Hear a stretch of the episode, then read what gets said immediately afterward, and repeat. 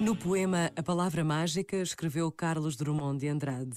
Certa palavra dorme na sombra de um livro raro. Como desencantá-la? É a senha da vida, a senha do mundo. Vou procurá-la.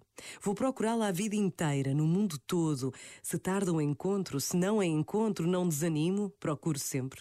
Procuro sempre e minha procura ficará sendo minha palavra. Este momento está disponível em podcast no site e na app.